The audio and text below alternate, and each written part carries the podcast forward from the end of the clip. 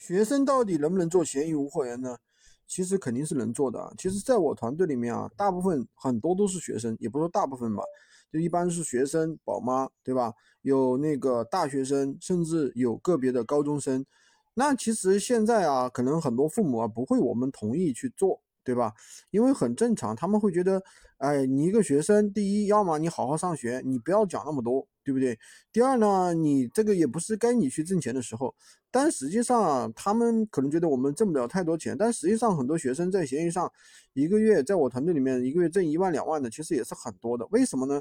因为闲鱼无货源这个生意吧，它本身的话就是说，让大家打破了一个地域的一个界限。其实我们因为出生的原因、原生家庭的原因，可能在中国的二三线城市，甚至五六线小城市，甚至乡村里面，对不对？我们很难接触到外面的世界。我们就算出去打工的话，那我们的工资收入也不会太高，几千块钱，对不对？然后，就算我们，比如说我们就算上了一个大学，对吧？那你毕业之后工资其实也不是很高，除非你是啊九八五二幺幺啊，能够做进那种大公司啊，什么微软啊什么样大公司，那可能 BAT 啊这样大公司可能工资会很高，对吧？甚至几万块钱一个月啊，十万块钱一个月都是有可能。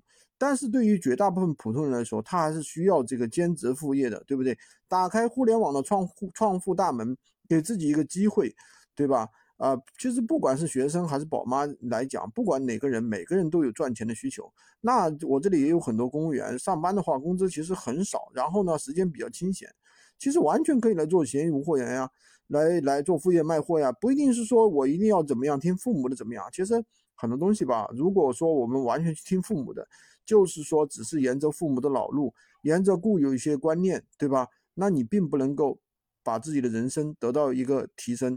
有句老话说是来讲，龙生龙，凤生凤吧，对吧？老鼠老鼠什么打地洞，对吧？那你如果想脱离这些东西的话，那你必须得要有一些改变，就不能任何事情都去听父母的，听父母的，那你怎么说呢？我就感觉比较那个了吧。